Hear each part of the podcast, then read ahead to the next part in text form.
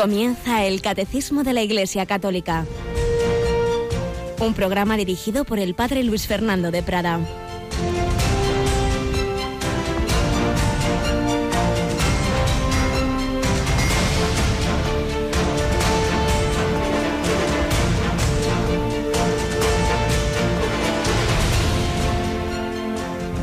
Si alguno quiere venir en pos de mí, que se niegue a sí mismo, tome su cruz cada día y me siga. Pues el que quiera salvar su vida la perderá, pero el que pierda su vida por mi causa la salvará. ¿De qué le sirve a uno ganar el mundo entero si se pierde o se arruina a sí mismo? Alabado sean Jesús, María y José. Muy, muy buenos días, queridísima familia de Radio María, hermanos y hermanas todos, en este segundo día de la Santa Cuaresma. Comenzábamos ayer, miércoles de ceniza, recibíamos esa imposición simbólica de la ceniza, simbólica de nuestra fragilidad, de nuestra pobreza, somos polvo, en polvo nos convertiremos, pero también amados por Dios, porque creemos en la buena noticia, porque sabemos que el Señor nos da una nueva oportunidad, porque sabemos que Él es el amor hecho carne, que ha dado la vida por cada uno y nos invita, se dirige a nuestra libertad. Fijaos esta frase del Evangelio que se proclama en la Santa Misa de hoy, en el capítulo 9 de San Lucas, como el Señor no obliga, si alguno quiere venir en pos de mí, así como alguno, así como si hay por ahí algún despistado, el Señor invita a seguirle por amor. Si alguno quiere venir en pos de mí, que se niegue a sí mismo, es decir, que no se tome a sí mismo como la medida de todo. Yo creo, yo pienso, esto lo cojo, esto no. No, no, la medida es Cristo. Fíate de Él, no de tu cabeza. Que se niegue a sí mismo, tome su cruz cada día. Tomar un día la cruz, hacer un día un heroísmo, un día, una semana, un mes es fácil. La cuestión es cada día. Esas personas que toda la vida, este mes y el próximo, este año y el próximo, pues tienen esa situación tan difícil, cada día, cada día, pero claro, no arrastras ahí a más no poder, sino sabiendo que está en el plan de Dios para mi santificación, mi propia cruz, que soy yo mismo muchas veces, o las personas con las que convivo, esta limitación física, psíquica, espiritual, tome su cruz cada día y me siga. Pues el que quiera salvar su vida la perderá, el que vaya en plan egoísta, yo ante todo, yo, yo, yo, y a mí que me vaya bien y yo ser feliz y luego ya veremos los demás.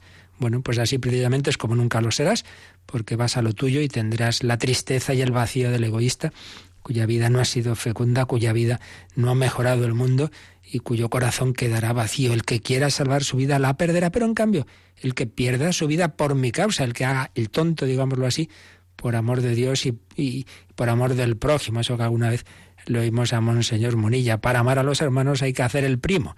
Si uno dice, no, no, yo sí, amar al prójimo, pero hombre, sin pasarse, sin hacer el tonto, sin hacer el primo, pues así desde luego no nos amó el Señor que hizo el primo por cada uno de nosotros. ¿De qué le sirve a uno ganar el mundo entero si se pierde o se arruina a sí mismo? Si pierde su alma eternamente. Esta frase se la repetía San Ignacio de Loyola a Francisco de Javier, al que conoció en la Universidad de la Sorbona de París, que iba en plan mundano a sacar títulos, pero poco a poco esa frase, ese ejemplo de Ignacio y finalmente los ejercicios espirituales entraron en su corazón y se dio cuenta de que lo importante era ganar el mundo entero para Cristo, dejándose ganar Él por el propio Jesucristo. Pues ahí estamos, en ese camino cuaresmal, para que cada año que el Señor nos conceda la cuaresma, la Semana Santa, la Pascua, cada año nos acerquemos un poco más a Él, cada año seamos un poco más de Cristo, ser más de Dios, ser más para los demás, ser menos de nosotros mismos en ese sentido egoísta. Tenemos con nosotros con no mucha voz a Rocío García. Buenos días, Rocío, ¿qué tal vas? Hola, padre. Pues aquí estamos, entre clines y agua. Pobrecita mía. Bueno, bueno, pero espero que la voz te, te, llegue para recordar a nuestros oyentes que en Cuaresma tenemos para empezar todos los viernes el Santo Via Crucis, ¿verdad? Todos los viernes a las seis de la tarde tenemos ese encuentro, ese encuentro con el camino que recorrió el Señor hacia la cruz. A las seis de la tarde, los viernes de cuaresma, en vez de nuestro programa infantil, pues tenemos esa, esa retransmisión por nuestros voluntarios del ejercicio del Santo de Cruz. Y este sábado y el siguiente, los dos sábados que vienen, tenemos dos celebraciones, dos retransmisiones especiales semejantes, no exactamente iguales, pero bastante semejantes. Y es que este sábado son consagrados obispos auxiliares de Madrid, tres, tres sacerdotes de Madrid son consagrados obispos auxiliares y el sábado siguiente no es consagrado obispo, pero sí toma posesión de su diócesis de Getafe, don Ginés García Beltrán, en el Cerro de los Ángeles. Así que este sábado, ¿a qué hora es la celebración, la consagración episcopal? A partir del mediodía, a las 12. Pues a las 12 estaremos allí en la Catedral de Santa María la Real de la Almudena para llevar a vuestras casas esa celebración siempre importante en la vida de la Iglesia. Tres pastores, el Señor los eleva a la plenitud del sacerdocio, que es el episcopado, para que ayuden en ese pastoreo al cardenal arzobispo de Madrid, don Carlos Osoro. Este sábado a las 12 y ya recordaremos que al sábado siguiente tendremos esa toma de posesión de don Ginés en esa otra diócesis hermana, también de la Archidiócesis de Madrid, pero en ese caso Getafe. La Iglesia. La Iglesia es la prolongación de Jesucristo, la Iglesia que la ha formado, que la ha constituido, que la ha prefigurado, la iglesia en que se nos comunica el Espíritu Santo, de ella estamos hablando en el Catecismo, y también de esos testigos y misioneros del Señor. Ya terminamos hoy los fragmentos que hemos recogido de las memorias del Padre Llorente, aunque todavía al siguiente día recordaremos su muerte. Pues vamos a terminar con el último párrafo que escribía en sus memorias el, el Padre Segundo Llorente, Memorias de un sacerdote en el Yukon.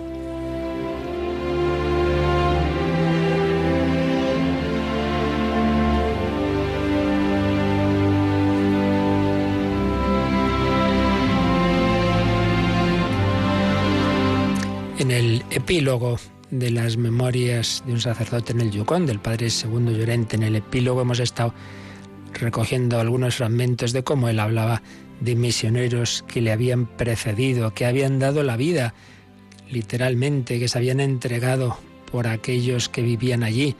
Ayer recordábamos a ese jesuita que construyó un hospital y en una ocasión en que estaba todo lleno, él dejó su cama, él se fue al suelo, se cogió una neumonía que lo mató. Tantas historias de heroísmo que apenas conocemos, pero que Dios ve. Tantos santos en la historia de la Iglesia y por eso los últimos párrafos de estas memorias serán una reflexión del Padre Llorente sobre la santidad. La santidad es pronto reconocida, pero su graduación es conocida solo por Dios y en el juicio final la humanidad será tratada con algunas grandes y profundas sorpresas. La Iglesia canoniza a hombres y mujeres no para probar que ellos son la gente más santa de su época, eso solo Dios sabe quiénes lo son, sino para poner ante nuestros ojos como ejemplos a imitar a hombres y mujeres que sobresalieron en virtudes hasta un nivel heroico. Quizás hubo otros más santos, más perfectos a los ojos de Dios. La Iglesia no puede adivinar esto. Otros misioneros dejaron Europa por el lejano oriente en tiempos de Francisco Javier. Otros sacerdotes trabajaron con los negros en los tiempos de San Pedro Claver. Muchas monjas carmelitas lucharon por mantener la regla de Santa Teresa de Ávila en el, siglo XIX, como lo hiciera Santa Teresita del Niño Jesús. Pero estas tres personas fueron canonizadas entre los de su entorno. Otros no lo fueron como los santos confesores que llamamos, es decir, santos que murieron tranquilamente o no tan tranquilamente, decía entre paréntesis el padre Llorente, murieron tranquilamente en casa sin haber derramado su sangre por Cristo. Claro, vemos a los mártires es algo como, más claro, ¿verdad? Pero ¿cuántos otros han vivido ese martirio del, del día a día? La santidad puede ser comparada a un grupo selecto de corredores. Todos hacen su deporte extremadamente bien, pero siempre hay alguno que destaca por hacerlo mejor. Lo hace más rápido, pone algo más de sí mismo en lo que está haciendo y de esa manera consigue la victoria. Incluso en una carrera de caballos, un caballo ganará al otro por una nariz. Lo mismo ocurre con la santidad.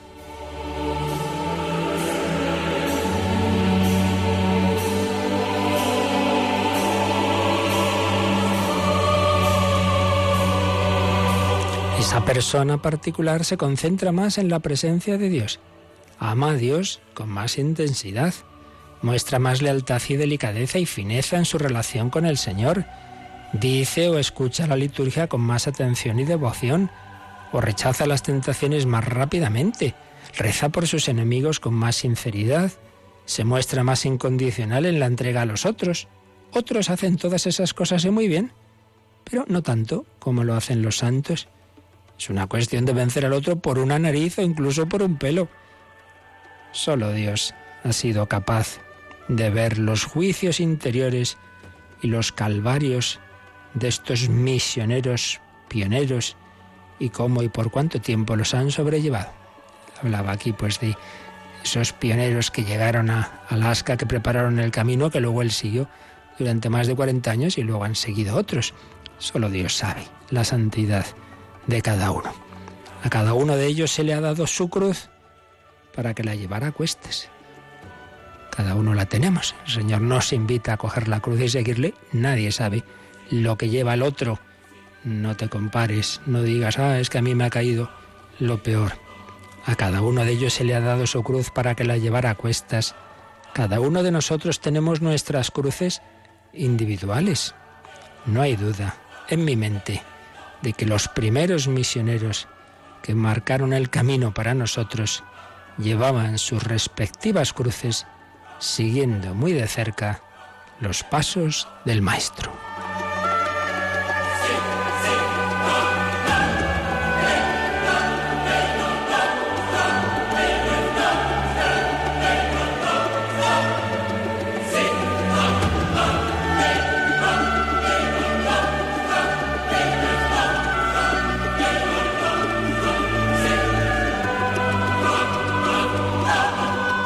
Precisamente el editor de estas memorias del padre Llorente, que falleció en 1989, recordaba en el prólogo que diez años antes de su muerte el padre Llorente le había escrito lo siguiente. Envejecemos y nos acercamos cada vez más a las puertas del cielo, donde San Pedro enfocará su lupa en nuestras pobres almas temblorosas pero no será ese viejo renegado Pedrete quien nos va a juzgar, sino nuestro Señor mismo en persona, con la ayuda de nuestra Madre bendita, quien estará allí también para suplicar por nosotros los sacerdotes de su Hijo el sumo sacerdote. Y el Señor será benévolo con nosotros y nos acogerá y nos enterrará en su divino corazón. Que tú y yo entremos en ese lugar y estemos inmersos en Dios para vivir su vida divina para siempre. Amén.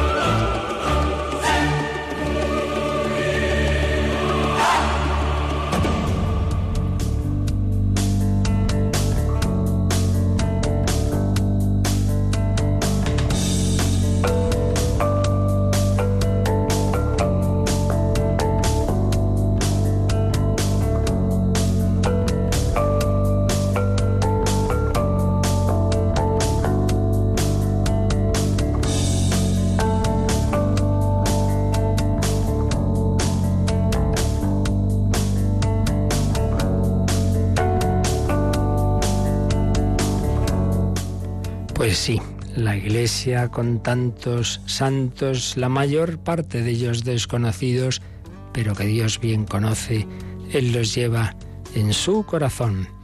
Una iglesia de la que nos está hablando el catecismo y estamos comentando esos números de esa parte del credo que nos habla de las obras de Dios, del Espíritu Santo, ese Espíritu que ha constituido y manifestado a la Iglesia en Pentecostés, pero recordemos esas etapas que el número 759 sintetizaba recogiendo a su vez una frase de la Lumen Gentium del Vaticano II. La Iglesia ha sido prefigurada desde el origen del mundo, ayer lo vimos, preparada maravillosamente en la historia del pueblo de Israel y en la antigua alianza, prefigurada, preparada, se constituyó en los últimos tiempos, los tiempos de la encarnación del Hijo de Dios, se manifestó por la efusión del Espíritu, Pentecostés, y llegará gloriosamente a su plenitud al final de los siglos.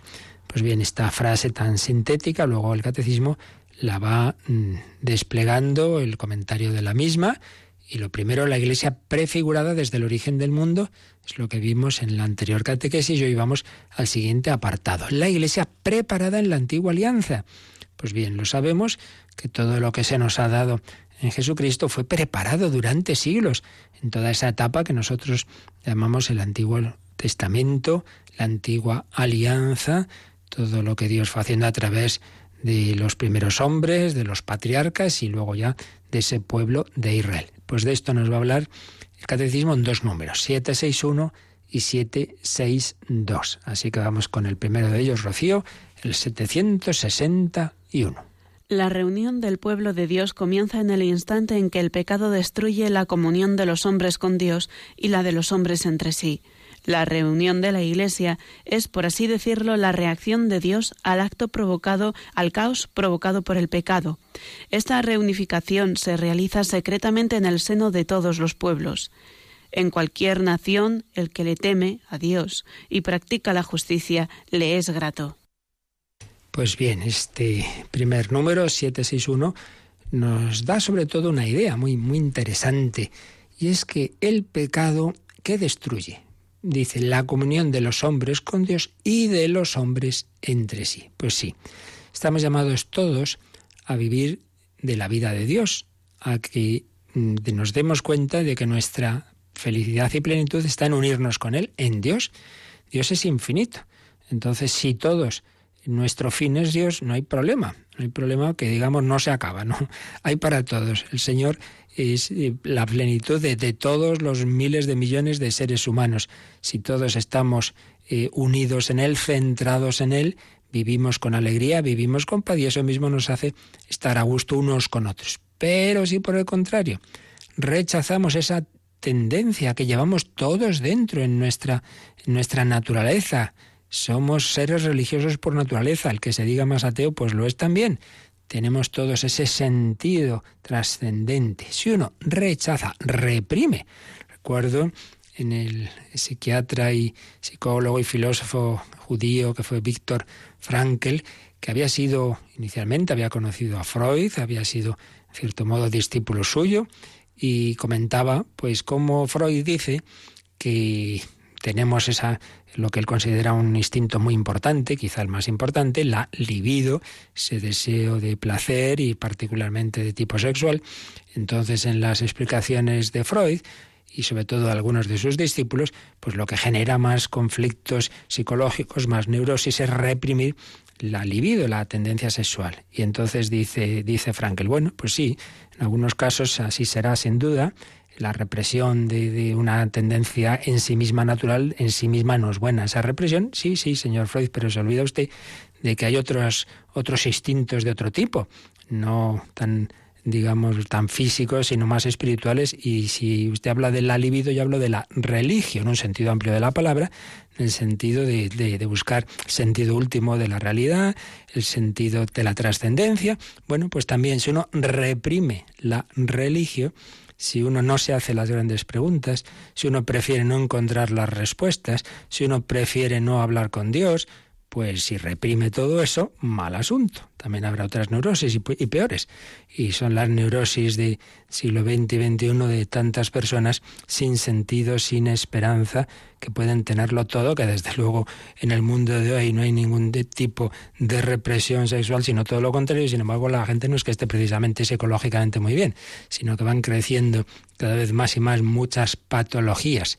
Pues sí, si no seguimos esa tendencia hacia Dios, nos hacemos daño a nosotros mismos y claro, si uno está mal interiormente, también lo está con los demás, lo sabemos todos muy bien.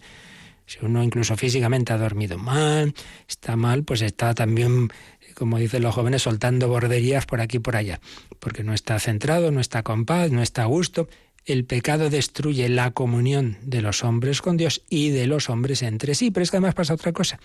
Si no tenemos a Dios como nuestro bien, Dios sí que es infinito, pero si lo sustituimos por las cosas de este mundo, esas no son infinitas. Entonces, si para mí lo importante es el dinero, el dinero sí que es un bien limitado. Si para mí lo importante es la fama, pero este otro es más famoso que yo. Si para mí lo importante es coger hasta a ver si me engancho yo a esta mujer, no, pero hay otro que se la quiere llevar. Entonces ahí sí que surgen esas luchas, esas divisiones internas, porque porque en el trabajo este me quiere poner la zancadilla para crecer más. No, no, pues voy a ser yo. Dios es infinito y se nos da a todos gratuitamente, pero los bienes de este mundo, los ídolos de este mundo, esos son limitados y entonces hay que luchar por ellos y hace falta matar. El pecado destruye la comunión de los hombres con Dios y de los hombres entre sí. Por eso en la historia de la salvación que recoge la, la Sagrada Biblia, vemos cómo como consecuencia de la ruptura con Dios, el primer pecado original, van a venir luego los pecados entre los hombres. Y por eso fijaos que enseguida se nos relata, ya sabemos que esto es, no, es, no se puede interpretar sin más al pie de la letra, pero, pero siempre hay un sentido que se nos quiere transmitir, se nos relata el primer asesinato de Caín Abel y bueno, todo lo que va a venir después, la corrupción de la humanidad, lo que va a llevar al final a ese diluvio universal, eh, Sodoma y Gomorra, en fin, tantas y tantas eh, situaciones de, de guerra, de, de corrupción, de, todo tipo de pecados que son consecuencia de que la humanidad está descentrada. Estamos hechos para Dios. Algo fundamental del ser humano. Rechazamos esa unión, esa tendencia a Dios, pues claro, el, el coche queda muy tocado y va atropellando a mucha gente. El pecado nos ha dejado heridos. Entonces se rompe la unión. Dios había creado la humanidad en comunión. El hombre y la mujer se llevaban muy bien y ya tras el pecado original ya empiezan las primeras discusiones. No, no, la culpa ha sido de la mujer. Ya dice, ya dice Adán, ya empieza mal la cosa. Porque ese pecado que dice decía Benito XVI, la relación fundamental del hombre es la relación con Dios. Si esa va mal, todas las demás relaciones quedan tocadas. Pues sí, la relación entre los esposos, las relaciones familiares, de amigos, etcétera, etcétera, etcétera. Entonces, lo que estaba llamado a ser una, una humanidad en unión, en unidad, una familia, pues al revés, queda roto. Eso aparece también simbolizado en la Torre de Babel, pues como son dispersados esas, todos esos pueblos, cada uno su lengua, es una manera de decir que la humanidad no se entiende. La humanidad ya no se entiende cuando ya no tiene el lenguaje común de la fe. Bien, pues ante esa situación, ante esa ruptura con Dios y entre nosotros, ¿Cómo reacciona Dios? Pues fijaos lo que nos dice este número. Primero ha dicho que la reunión del pueblo de Dios comienza en el instante en que el pecado destruye la comunión de los hombres con Dios y de los hombres entre sí. ¿Por qué? Porque la reunión de la Iglesia es la reacción de Dios a ese caos provocado por el pecado. La humanidad se ha dispersado, la humanidad se ha dividido, se pelean unos con otros y Dios no reacciona diciendo simplemente, bueno, voy a perdonar a cada uno en particular, que cada uno se relacione conmigo. No, voy a volver a generar una unidad, pero otro tipo de unidad, una unidad en un pueblo de Dios, no por raza, no por este ser de, este sitio, de este otro, sino por un motivo espiritual, la fe, la fe en Jesucristo que nos hace hijos de Dios, entramos por el bautismo en ese pueblo de Dios y ahí somos esa familia de Dios que entra en la Santísima Trinidad.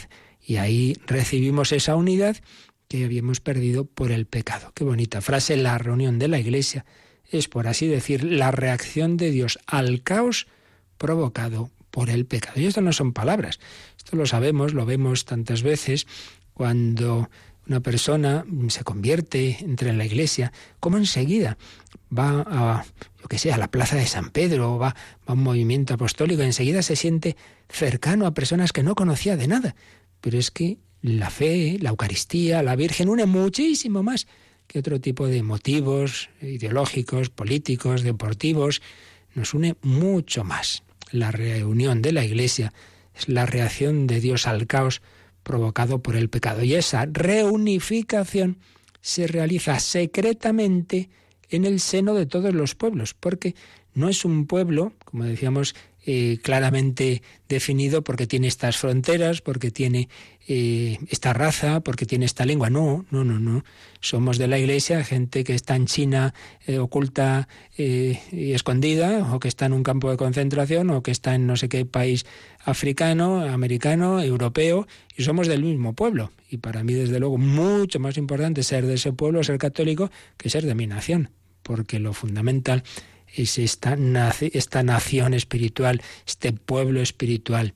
Dios nos une secretamente, interiormente, en el pueblo de Dios. Y entonces viene una frase que ya ponía la, la Lumen Gentium del Vaticano II, que está tomada del libro de los Hechos de los Apóstoles 10.35. Pero vamos a leer el contexto de la frase desde el versículo anterior, cuando San Pedro ha tenido esa visión, que le invita a acudir a un centurión que, que ha tenido a su vez también otra visión y que va a entrar en la iglesia, va a ser bautizado unos paganos, una familia pagana. Entonces, cuando los demás dicen, pero hombre, ¿dónde has ido? A casa de un pagano, de un gentil.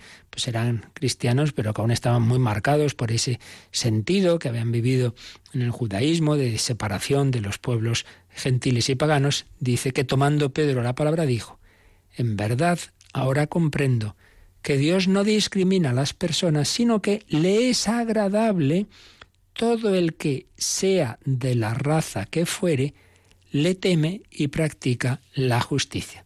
Recordemos que el temor de Dios en la escritura no es como suena la palabra miedo a una persona que nos puede hacer daño, no es eso, es como te, es respeto reverencial, es tomar a Dios en serio, es más bien miedo a mí mismo, de que yo pierda a Dios. Pero en cualquier caso, la idea es esta, que le es agradable a Dios el de cualquier raza, que eso no es lo importante, si judíos, si gentiles, si del norte o del sur, eso no es importante. Lo importante es todo aquel que le teme y practica la justicia. El Señor para nada tiene un sentido racista, elitista, sino todo lo contrario.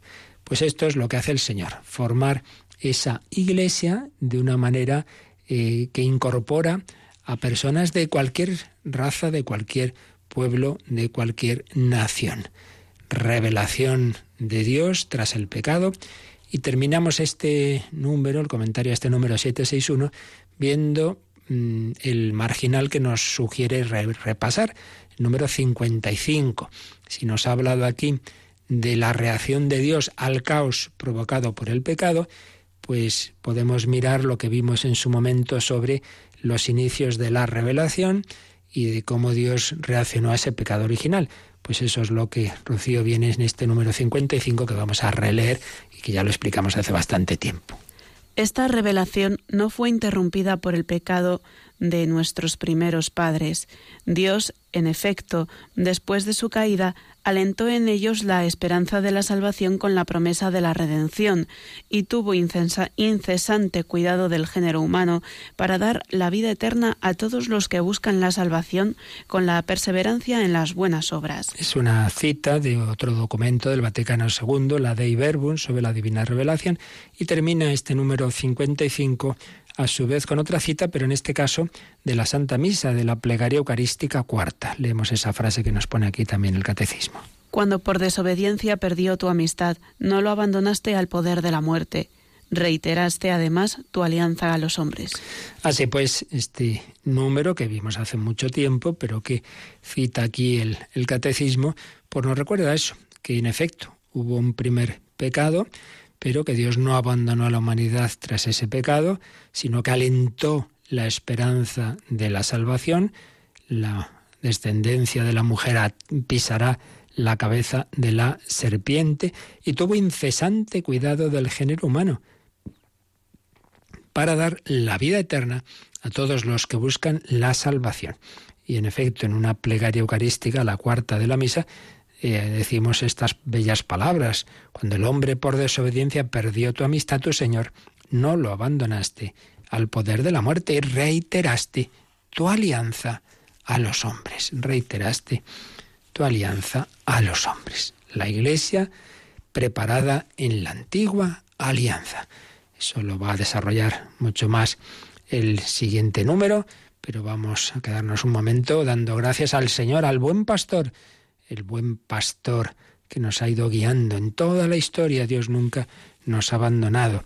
Ese pastor guiaba espiritualmente era Yahvé, el buen pastor que proclama el Salmo 23, pero iba a hacerse pastor hombre, iba a ser Jesús, iba a llamar a cada oveja por su nombre, Pedro, Santiago, Juan, pero siempre ha sido ese buen pastor de la humanidad. Le damos gracias al Señor y le pedimos que escuchemos siempre esa su voz. Why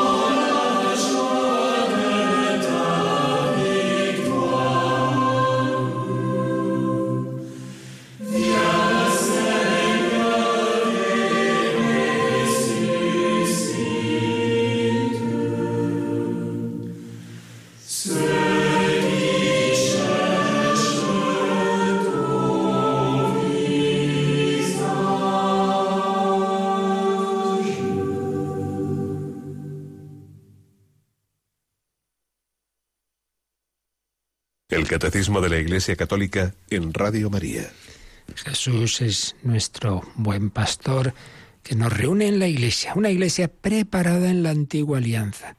Y eso lo desarrolla ya de una manera más concreta el siguiente número, el 762. Nos va a hablar de la preparación lejana de este pueblo de Dios que es la Iglesia, en los patriarcas y particularmente en Abraham, la preparación inmediata con la formación del pueblo de Israel, pero luego como en ese pueblo los mismos profetas de Israel decían que la cosa no iba bien y anunciaban una nueva alianza. Vamos a ver cómo explica estos puntitos el número 762. La preparación lejana de la reunión del pueblo de Dios comienza con la vocación de Abraham, a quien Dios promete que llegará a ser padre de un gran pueblo. La preparación inmediata comienza con la elección de Israel como pueblo de Dios. Por su elección, Israel debe ser signo de la reunión futura de todas las naciones. Pero ya los profetas acusan a Israel de haber roto la alianza y haberse comportado como una prostituta. Anuncian, pues, una alianza nueva y eterna. Jesús instituyó esta nueva alianza. Pues así, de una manera muy sintética, se nos habla de cosas que, bueno, cada una de ellas podríamos escribir un libro, claro, y se han escrito muchos, pero aquí está todo muy sintetizado el pueblo de Dios, que es la Iglesia, ha sido preparado en la antigua alianza en distintos momentos y fases. Hay una preparación lejana. ¿Cuál? La vocación de Abraham, nuestro padre en la fe, el gran patriarca al que se refieren todas las religiones monoteístas, judaísmo, islam, cristianismo, Abraham. Abraham, a quien Dios promete que llegará a ser padre de un gran pueblo. Anciano, su mujer estéril, tuvo fe. Es nuestro padre en la fe, se fió de Dios. Abraham. Abraham tiene a Isaac, Isaac a Jacob. A Jacob Dios le cambia el nombre en Israel. Ahí empieza ese pueblo de Israel en un nieto de Abraham que tiene esos hijos que dan lugar a las doce tribus de Israel. Uno de ellos es Judá, de ahí viene judíos, otro es Benjamín, los benjaminitas, eh, de, cuya tribu era, por cierto, San Pablo, pues ahí aparece ya ese pueblo de Israel en los hijos, en los descendientes, en las doce tribus de, de, hijos de Jacob, es decir, Israel, que van a vivir a Egipto y con ellos Dios hace pues toda la, la historia del Éxodo. Israel, un pueblo que Dios va formando, que lleva a la tierra prometida, por su elección, Israel debía ser el signo de esa reunión futura de todas las naciones. Dios había formado ese pueblo como señal de que iba a formar otro, un pueblo formado por todas las naciones, que es la Iglesia. Pero ya los mismos profetas le dicen a Israel que ha roto la alianza, que no se ha portado bien, que ha sido infiel a su esposo. Ya ves el esposo, Israel la esposa. Se es comparada a veces, en concreto en el profeta Oseas, a una prostituta que se ha ido con cualquiera y ha dejado a su esposo. Pues así ha hecho Israel y así hacemos nosotros tantas veces, abandonamos al Señor y nos vamos con los ídolos.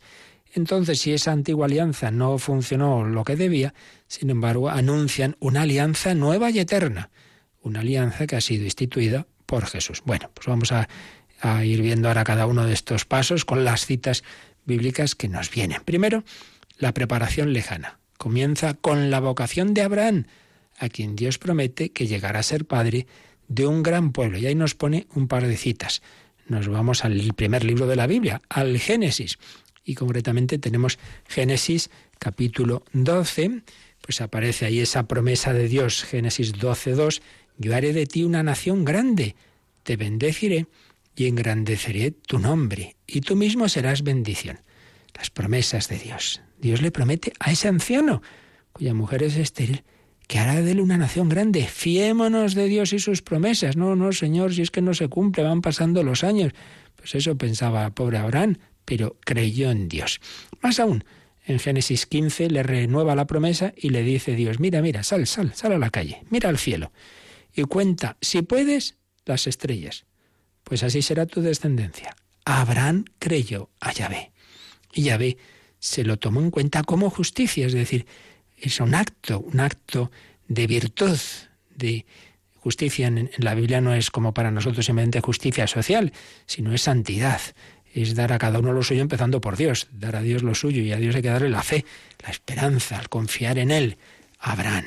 Y también, Rocío, el número 60, eh, que aquí nos, nos pone al margen el catecismo, hablaba de Abraham, un número que ya vimos, pero vamos a releerlo para, para profundizar en esta figura de Abraham.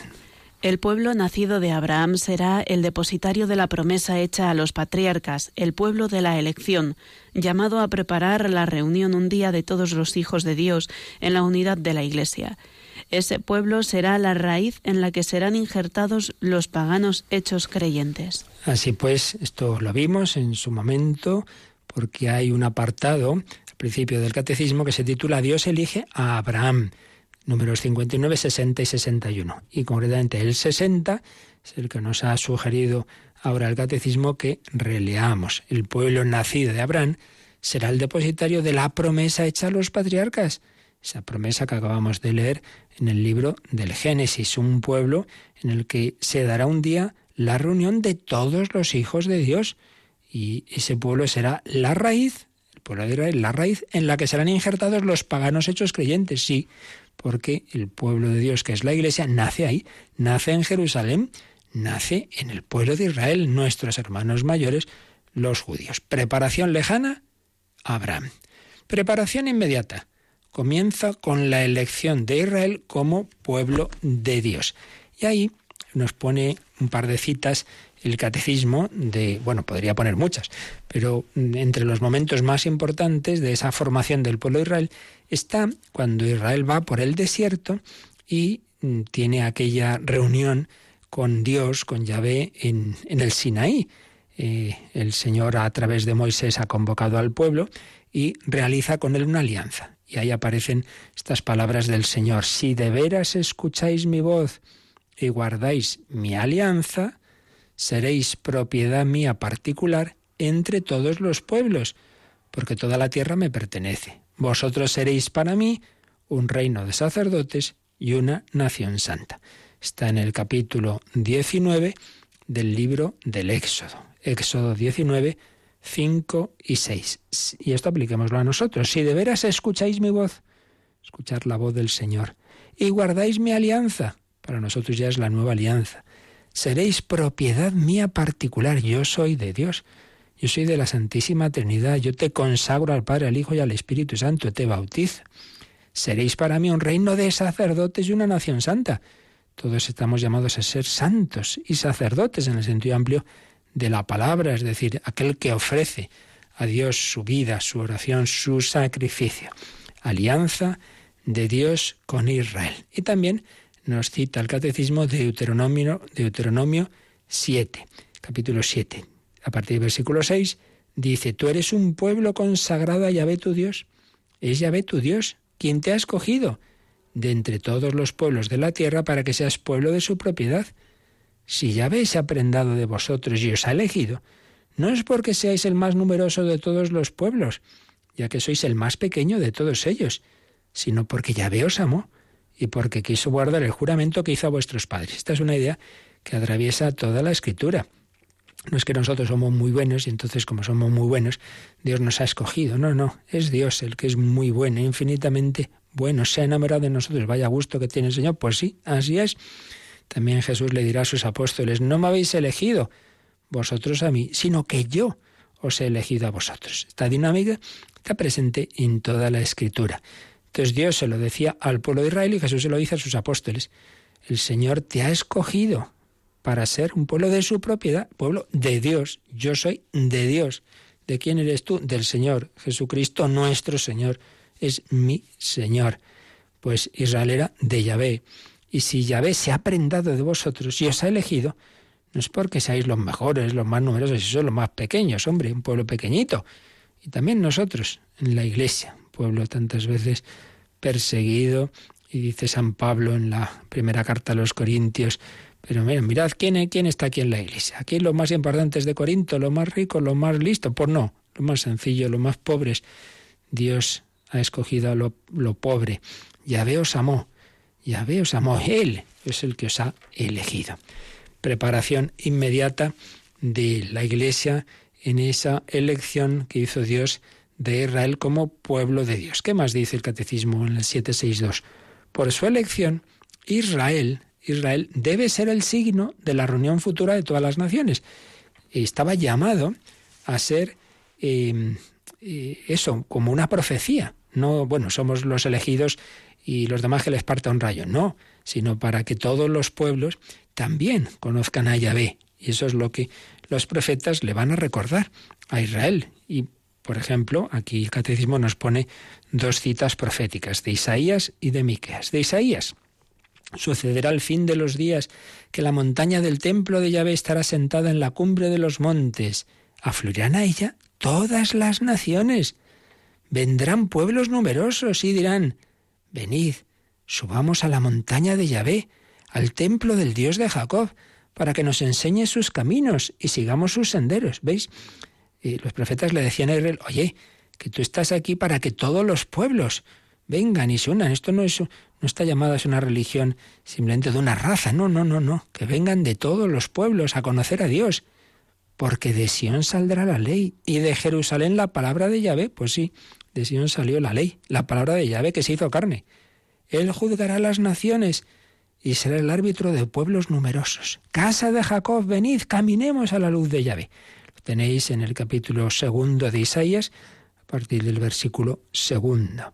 El Señor iba a llamar a todos los pueblos y naciones a entrar en su pueblo escogido, en el pueblo de Dios, en Israel, pero en ese sentido universal. Y también, más o menos viene a decir lo mismo, Miqueas. Miqueas capítulo 4. Sucederá al final de los tiempos que el monte del templo de Yahvé estará sentado en la cumbre de los montes, se elevará sobre las colinas viene a ser muy parecido. El Señor llamaba a todos los pueblos a formar un pueblo y eso es lo que se iba anunciando en Israel. Sí, pero, sigue diciendo el catecismo, ya los profetas la acusan a Israel de no cumplir esa misión, de haber roto la alianza, de haber sido infiel, de haberse comportado incluso como una prostituta. Y aquí el catecismo eh, un marginal que, por cierto, en la última edición española parece que hay una errata, pone número 84, pero es el 64, el que nos dice que podemos repasar eh, con lo que nos había dicho sobre los profetas e Israel y cómo a través de, de los profetas el Señor anunciaba una nueva alianza porque muchas veces fallaban esa alianza. Vamos a, a releer ese número 64, Rocío. Por los profetas, Dios forma a su pueblo en la esperanza de la salvación, en la espera de una alianza nueva y eterna destinada a todos los hombres y que será grabada en los corazones. Los profetas anuncian una redención radical del pueblo de Dios, la purificación de, todas sus infidelidades, una salvación que incluirá a todas las naciones. Serán sobre todo los pobres y los humildes del Señor quienes mantendrán esta esperanza. Las mujeres santas como Sara, Rebeca, Raquel, Miriam, Débora, Ana, Judith y Esther conservaron viva la esperanza de la salvación de Israel. De ellas, la figura más pura es esta, de esta esperanza es María. Es María.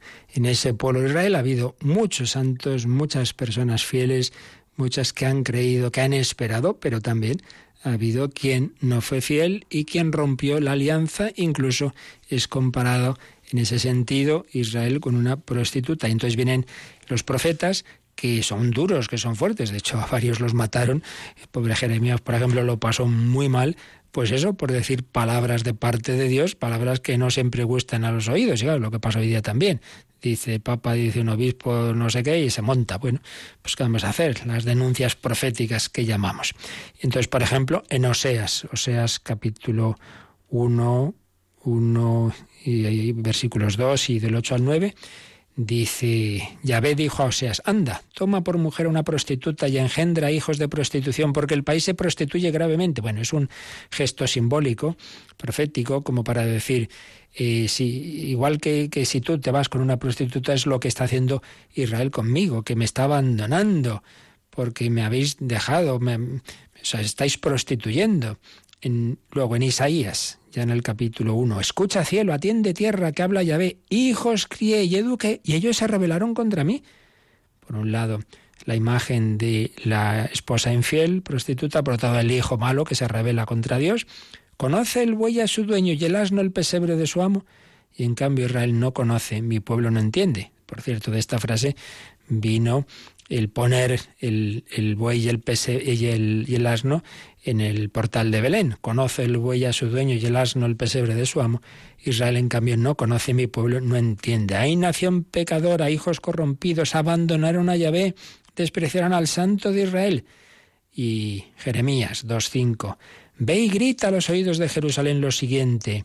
Así dice Yahvé, recuerdo el cariño de tu juventud, el amor de tu noviazgo.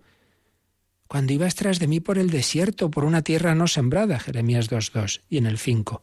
¿Qué culpa hallaron vuestros padres en mí para que se alejaran y caminaran tras la nada que os he hecho? Para que me abandonéis. Por tanto, en Israel pues siempre ha habido, por supuesto, gente muy santa, pero también se produjeron estas infidelidades y entonces se dicen los profetas, bueno, esta alianza no la estamos cumpliendo, pero el Señor promete otra, una nueva alianza. Y también lo dice aquí el catecismo, hace alusión a esa promesa de una nueva alianza y precisamente el propio Jeremías, que tanto criticó las infidelidades de Israel, en el capítulo 31 de sus profecías aparece esto. Mirad que vienen días en que sellaré con la casa de Israel una nueva alianza, no como la alianza que sellé con sus padres. Ellos la rompieron, voy resumiendo, sino que esta será la alianza que sellaré con la casa de Israel Pondré mi ley en su interior, la escribiré en su corazón. Yo seré su Dios y ellos serán mi pueblo. Y ya no tendrá que enseñarse uno a otro, una persona a otra, sino que todos me conocerán, desde el más pequeño al más grande, cuando perdone su culpa, su culpa y no recuerde más su pecado. Una alianza interna, la alianza nueva y eterna. Un corazón nuevo, no simplemente un cumplir por fuera, porque Dios nos va a dar ese corazón nuevo. Y también en Isaías, quiero sellar con vosotros una alianza eterna. Las gracias permanentes de David, Isaías 55.3, y lo anterior estaba en el capítulo 31 de Jeremías. Por tanto, el Señor fue formando ese pueblo de Israel, pero como anticipo del nuevo pueblo de Dios y esa antigua alianza como anticipo de la nueva alianza. Terminamos eh, leyendo, o no, ya lo hemos leído, el 64, sí, lo que, sí, ya lo hemos visto, lo que lo que eh, nos había dicho el catecismo sobre esas personas santas, pero también sobre esas infidelidades de, de, Israel. En cualquier caso, la enseñanza es esta. El pueblo de Dios, que es la Iglesia, ha sido preparado en las alianzas antiguas, empezando por aquella promesa a Abraham y luego en ese pueblo de Israel que realiza esa gran alianza en el monte Sinaí, pero que luego los profetas le van recordando que tienen que ser fieles cada día a la alianza y no siempre lo fueron, ni mucho menos, pero Dios no los abandona nunca, no nos abandona nunca. Y frente a esas rupturas, la primera ruptura del pecado original y luego las rupturas de la alianza de Israel, el Señor promete una alianza nueva y eterna que va a hacer en nuestro corazón. Jesús instituyó esta nueva alianza, es la última frase del número 762. Bueno, profundizaremos en ello, si Dios quiere, el próximo día. Nos quedamos de momento aquí, alabamos al Señor, le damos gracias porque nos ha introducido gratuitamente por su amor y su misericordia en su pueblo. Somos pueblo de Dios ya en la nueva alianza. Pues lo agradecemos y como siempre, estos últimos minutitos, si tenéis alguna consulta, pues os recordamos cómo la podéis hacer llegar.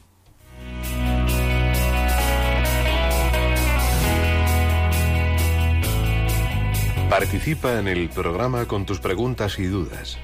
Llama al 91 005 9419. 91 005 9419. También puedes escribir un mail a catecismo arroba. Catecismo arroba radiomaria.es.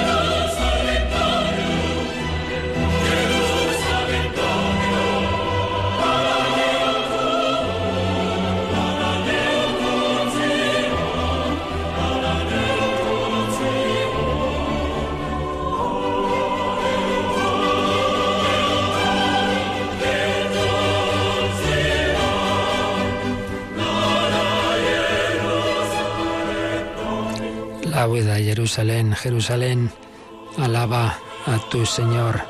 La nueva Jerusalén, el nuevo Israel, el nuevo pueblo de Dios, ha sido consagrado y ha sellado el Señor la alianza con nosotros en Cristo.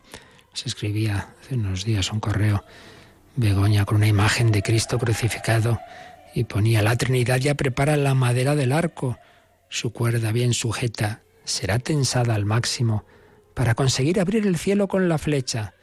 En este disparo poderoso y certero, el arco se romperá, se derrumbará el arquero. No olvidemos jamás esta proeza, pues gracias a ella vino Dios a poner sus palabras de amor en nuestros labios. Pues vivamos así esta cuaresma mirando a Cristo crucificado en cuya sangre se ha hecho la alianza nueva y eterna para el perdón de nuestros pecados.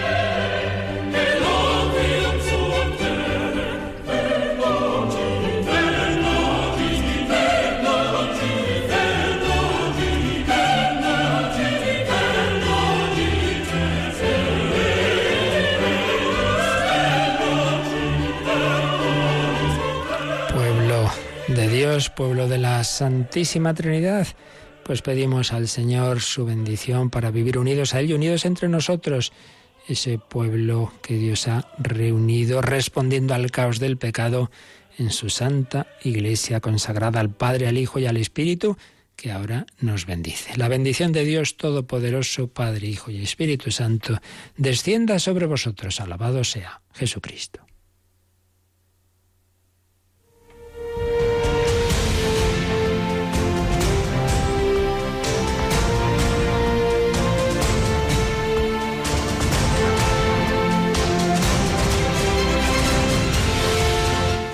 Han escuchado en Radio María el Catecismo de la Iglesia Católica. Un programa dirigido por el Padre Luis Fernando de Prada.